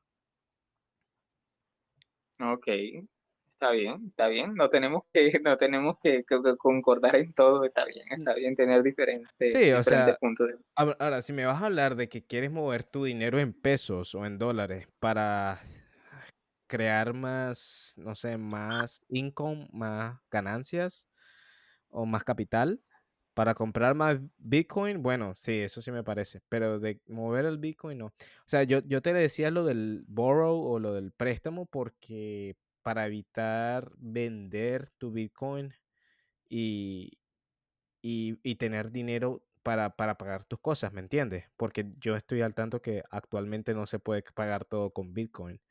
Am, y entonces tienes Sí, que, claro, de alguna manera, esos costos de operación, o sea, de, de tu vida diaria, necesitas tener dinero en pesos. Pero si No, no, sí, o sea, eso tienes razón. Mira, yo lo- el enfoque que yo le, que yo le estaba dando era mirándolo más como inversionista, porque obviamente cuando tú tienes un dinero, no solamente eh, eh, una inversión te resguarda de la inflación, sino también cuando tú haces una inversión de cualquier tipo, lo que quieres es multiplicar tu dinero, no solamente protegerte de la inflación. Pero sí, también eso, en eso, claro, es que, bueno, pues, es que eso depende del riesgo de que cada persona quiera tomar. Yo con, con respecto a Bitcoin soy muy miedoso en el sentido de venderlo para después comprar más. Hay personas que lo hacen, y eso se llaman traders. Ah, pero yo, eh, yo creo que haciendo, o sea, metiendo dinero poco a poco y ahorrándolo es una mejor manera de, de tener una mejor vida futuro que haciendo el trading. Porque en el trading puedes, o sea, o sea, es como un gamble, es como una, una apuesta que haces, Es ¿no? un riesgo, es un riesgo, es un Claro, riesgo claro. como todo. Pero eso depende de la persona. Yo personalmente, no, a mí no me gusta hacer trading con Bitcoin a menos que yo tenga, bueno, digo, tengo 100, 500 dólares y vamos a hacer trading con esto. Que yo me ponga, pero de, de hacerlo porque quiero más dinero, por ser greedy o por ser codicioso, no. Am, pero bueno, no sé, si, si tú, tú haces trading con Bitcoin, ¿tú tradeas Bitcoin o no? ¿O solo ahorras en Bitcoin? No, no, hasta el momento solo ahorro, pero por eso te estaba, te estaba preguntando sobre la página esta de Collider. Ajá. Está pues, mirando, mirando nuevas alternativas para ver que si de pronto ya se han creado Eh, bueno, yo te, re- plataformas para eso, pero me, yo te, me daba curiosidad saberlo porque yo te pues recomiendo obviamente que, lo miro también como, como te, otras estrategias de multiplicar el dinero. Claro, claro. Pero yo te recomiendo que tengas un stash, o sea, tengas una parte que tú quieras de verdad tradear. Ese es mi, mi, mi consejo. En Bitcoin y, y tengas tus, ga- tus savings, que es muy importante. No trades con tus savings, con tus ahorros. Tengas una parte, así es lo que hago yo con Nostr, por ejemplo, Zaps y la cosa. Yo tengo, esa es la, la, la mecánica de spend and replace, como de gastar y, y reponer ah, que si lo pierdes eh, de alguna manera en una compañía X, este, pues nada, se perdió, pero que no te duela o no te afecte el bolsillo perder ese dinero, si lo quieres hacer, desde mi punto de vista. Porque, coño, a mí me daría mucho dolor que, por ejemplo, meta dinero en Netflix, por ejemplo, un ejemplo aquí, que la acción caiga tanto por ciento, boom, se desplome y pierdas tu, tu, tu, tus sats. Que eso es, son 21 millones y no hay más. Entonces, no sé, yo, yo pienso que no es muy balanceado usar sats para el trading. Pero es, o sea, es una manera de, de ganar más dinero, pues, como dices tú. Sí, no, o sea, en eso sí te doy la razón. Uno, uno obviamente no, nunca invierte toda, toda, todo su capital. Obviamente tiene, obviamente que siempre mantener una parte de ahorro y, y una parte también de inversión. O sea, dependiendo tu, tu, tu nivel de riesgo o el nivel de riesgo que quieras asumir. Pero sí, obviamente en eso te doy la razón totalmente. Obviamente uno nunca invierte todo, todo su, su capital, siempre tiene que mantener unos ahorros. ¿Y por qué en vez de para, stock, para, cualquier, para, cual, para cualquier emergencia o por qué en vez de stock no inviertes como en una, un rig de minería o algo así que te haga más Bitcoin? Porque allá la electricidad es, no es muy costosa, ¿o sí?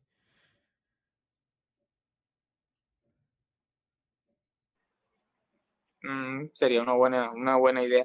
Yo, yo tenía, hace rato estoy con el tema de bueno, empezar con la, con la cuestión del, del nodo, pues yo siempre, siempre he estado leyendo la, la cuestión para el mar, para tener mi, mi nodo propio y, y ver cómo, cómo es el funcionamiento ya de un, de un nodo. Ya es otro, un poquito un nivel más técnico, pero, Claro. pero obviamente ya Con la minería, o sea, con la minería, yo creo que te puedes comprar una, no muy, no último modelo, ¿no? Pero una más o menos, no sé, que aho- ahorres e inviertas en un, minero y te queda la experiencia de minar Bitcoin y probablemente ganes sats por fees o incluso, quién sabe, y puedas ganar un, ah, un, ¿cómo se? Un Coinbase, un, uno de los, de los, de las recompensas que da el- por encontrar el, el bloque. O sea, bueno, no sé, pues. Yo, yo de verdad, si pudiera. No lo he hecho porque aquí la electricidad es muy costosa y no tengo casa propia. Entonces no me provoca como ponerme aquí a experimentar con eso. Yo sé que son muy, muy ruidosas. Pero estaría interesante si, si tú tienes la disponibilidad de comprarte una, wow. O sea, de probar y, saber cómo se mina es, es muy importante, en mi opinión. Sí, claro. A mí me gustaría, me gustaría, me gustaría me gustaría probarlo a ver qué tal, pero bueno, vamos, voy a, voy a, a investigar bien a ver cómo, cómo es el, el asunto. Claro. Por lo pronto, yo creo que lo más fácil sería como cambiar esos, esos, este, es- ese- esos sats que tú quieres a, a, a Petcoins, a stablecoins y hacer la, la transacción en, en alguna compañía que ofrezca este, esos servicios allá en Colombia también, con dólares, con dólares, este, ¿cómo se dice esto? Con stablecoins. Creo que sería una de las opciones para lo que tú quieres. Porque de, de que te den sats directamente no lo sé. O sea, por, por stock. No, de verdad no estoy al tanto. Tendría que hacer un, una revisión. Pero está interesante la Sí, idea. claro. Está interesante la Sí, idea para, sería, sería interesante. para, como dices tú, hacer, hacer más plática en- con las inversiones. Tú estabas Oye, tan... ¿qué opinas de, te, quería preguntar tu opinión acerca de, de qué opinas de la, de la cuestión de, de lo que pasó con China y, y Rusia, que decidieron cambiar el, el dólar como, como moneda principal de reserva al yuan, al yuan de China? Bueno, eso es algo que se veía venir.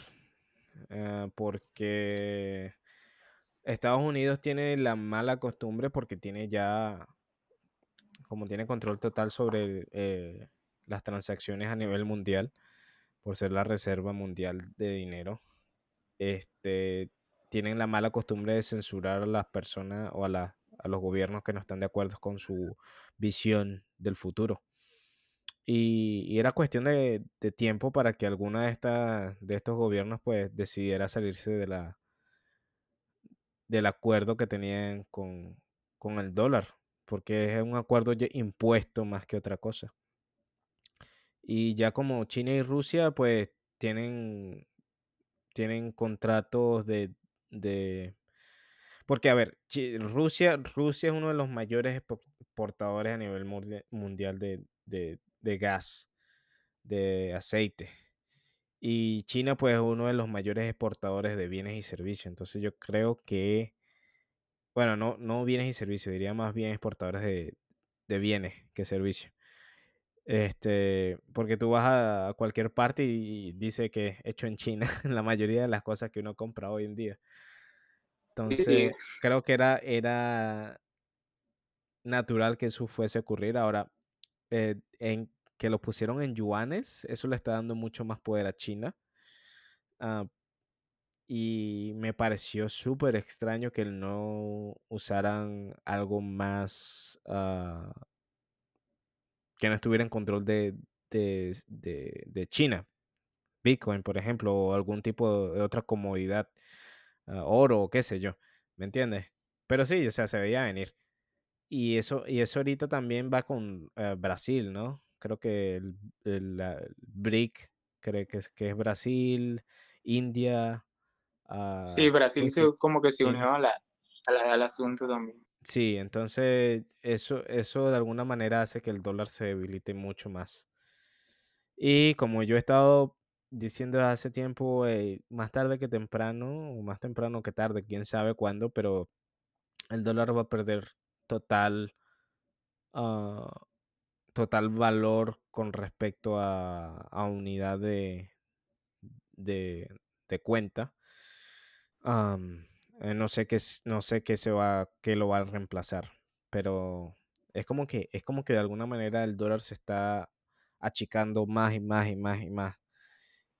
sí, sí.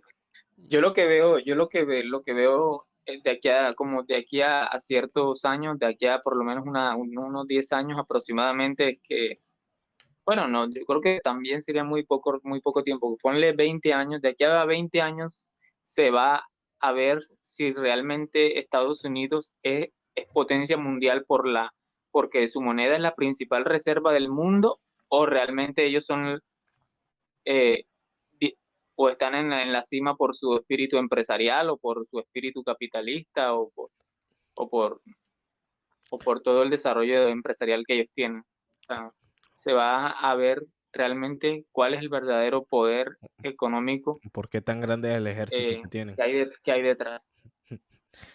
¿Por qué, tan grande es el ejército o, las armas nucleares? Sí, exacto. Ese, es el detalle con este tipo, con, el dólar, que, bueno, con, todo, con todos los dineros del gobierno que son impuestos, porque es, es coerción, es violencia. Tú usas esto si no te meten preso, tú usas esto si no te meten un tiro. ¿Entiendes? No es algo voluntaria, o no es algo voluntario. Y, y por eso siento que, no sé, Bitcoin hace, me, hace, hace que, yo me sienta libre de alguna manera. Yo me puedo ir de aquí si no me tratan bien. Y, y nada, con mi plata en la cabeza o qué sé yo, escrita o, ¿me entiendes? Y me voy y ya. A, otra a otra parte donde, donde donde me traten mejor. Uno vota con los pies, a eso le dicen vote with your feet, votar con los pies. Entonces, bueno, sí, yo pienso que, que independientemente de lo que esté pasando bien en el mundo, no me afecta mi poder monetario. Y eso es lo bueno de, eso es lo grandioso de que tener dinero en Bitcoin ahorrado. Porque es impredecible, de verdad es impredecible el mundo en el que se vive hoy y, cuando un grupo de personas al que están mando de, tomar las decisiones a nivel mundial pueden pasar cualquier tipo de cosas. No, no, es algo, no es algo que ni siquiera nosotros podamos votar para decir algo, ¿no? Eh, no podemos votar sabes, para sabes que también, haga algo. Dígame. ¿Sabes que, sabes que también te iba, se aparte de Brasil, aquí en Latinoamérica, un, un jugador que yo considero importante en el juego, en este juego de, poderes que se lleva a nivel mundial es Arabia, los, los árabes, que están ahí silenciosos, calladitos, pero tú ves que también son un país o una región que tiene un poder económico reserva. importante. Claro, tienen mucha reserva y entonces que ellos también hayan sí sí dale países de Estados Unidos este bueno ahí tienes Venezuela es una reserva también, pero el detalle con Venezuela es que Ah, bueno, no sé, ya de verdad no sé qué pasa con Venezuela. Pero sí, bueno, sí, sí, continúa, ya me perdí, perdí el tren.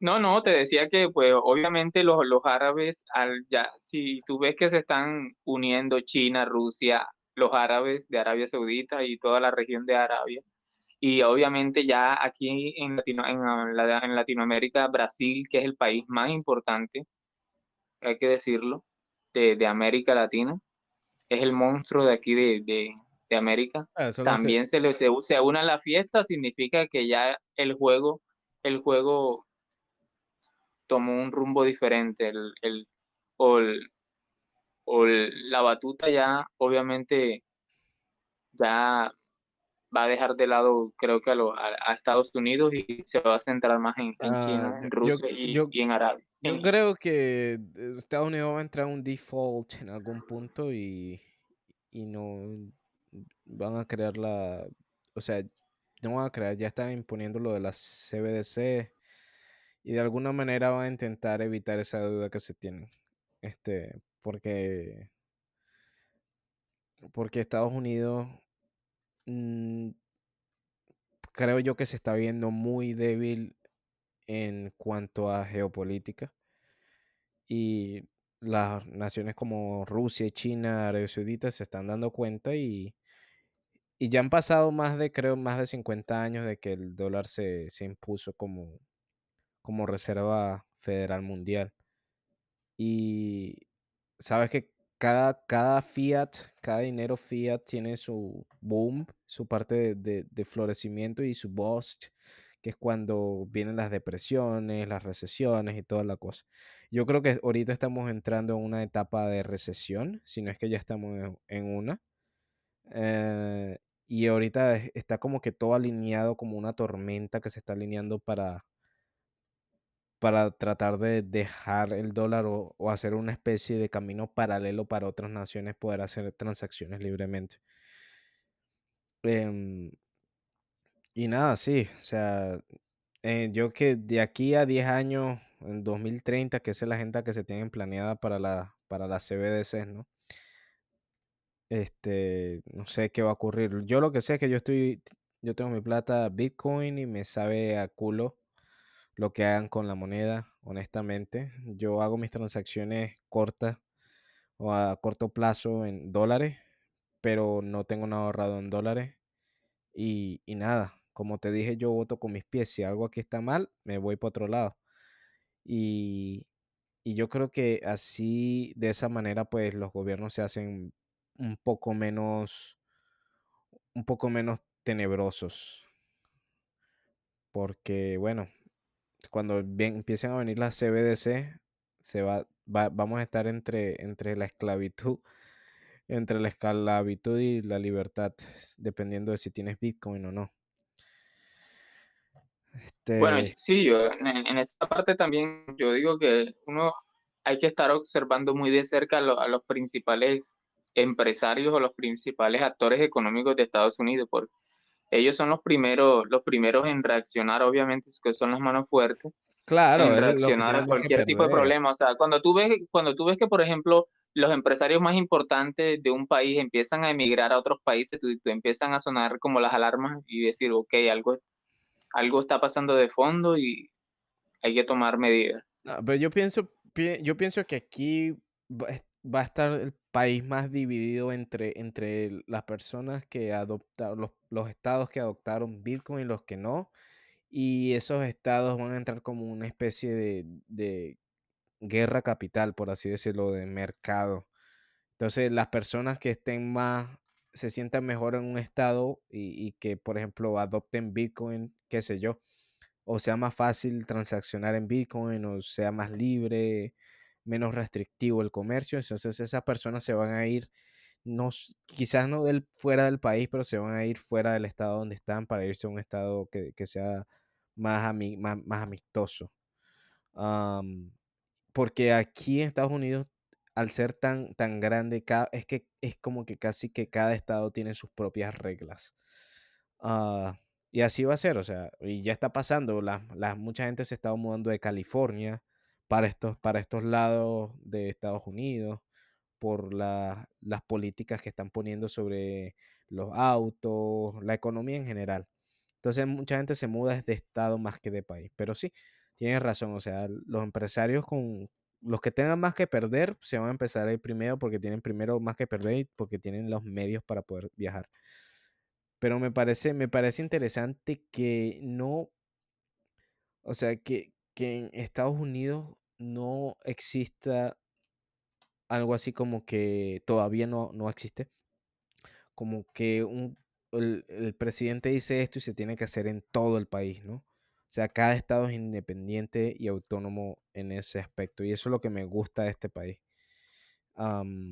Pero sí, o sea, vamos a ver qué pasa con esto de la O CBS. sea, o sea que allá, allá el, gober- el gobierno, o sea, a nivel, a nivel de decisiones, cada quien es independiente. Lo único que son de pronto centralistas es cuando van a recaudar los impuestos. ¿no? Claro, no, o sea, hay, es como decirte que hay, hay ciertas magnitudes de leyes que se tienen que hacer y regir los estados, pero con respecto a decisiones eh, del, que vengan de la cabeza de gobierno, tienen que pasar por varias entidades primero y este, cada estado puede luchar por, por independencia de ley en ese aspecto. Si es una, no es una ley que concuerde este, con, con el Estado, o sea, se puede llevar a, a corte, ¿entiendes? Entonces eso, eso aquí está, es muy arraigado a, al- a cómo son los norteamericanos, a sus costumbres. Eh, y eso, lo, eso me gusta porque no es como que un tirano se ponga y diga algo, eso se hace, ¿no? Tienen que pasar por varias cámaras, por así decirlo. Entonces sí, eso es muy, muy bueno aquí me parece y es por eso que se ha proliferado tanto la, la cuestión de que es un país libre, ¿sí me entiendes? Toda la también propaganda que se propone de que el sueño americano y la cuestión es por eso mismo, porque de verdad hay estados que, que velan por la seguridad de- del ciudadano de acá.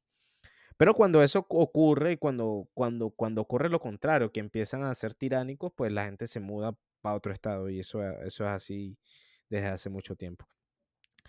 Este, a ver, Adrián, vamos a ver, nos quedan 10 minutos ya de, de, de aquí de, de live.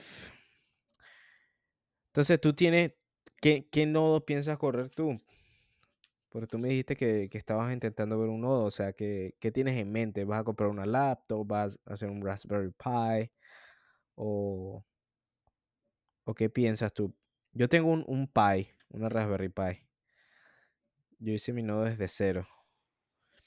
Pero este me parece, me Pues parece. todavía no, en realidad todavía no tengo, no tengo, no tengo claro así todavía qué, qué voy a hacer, pero sí que estoy como investigando y estoy tanteando los terrenos a ver qué, qué se puede hacer. Pues obviamente uno como siempre tiene visión de crecimiento, pues uno siempre está mirando a ver qué, cómo, por qué parte se puede hacer algo más Claro. para, Con re- para con generar. Con, con respecto a lo del nodo, el nodo no te va a generar eh, dinero.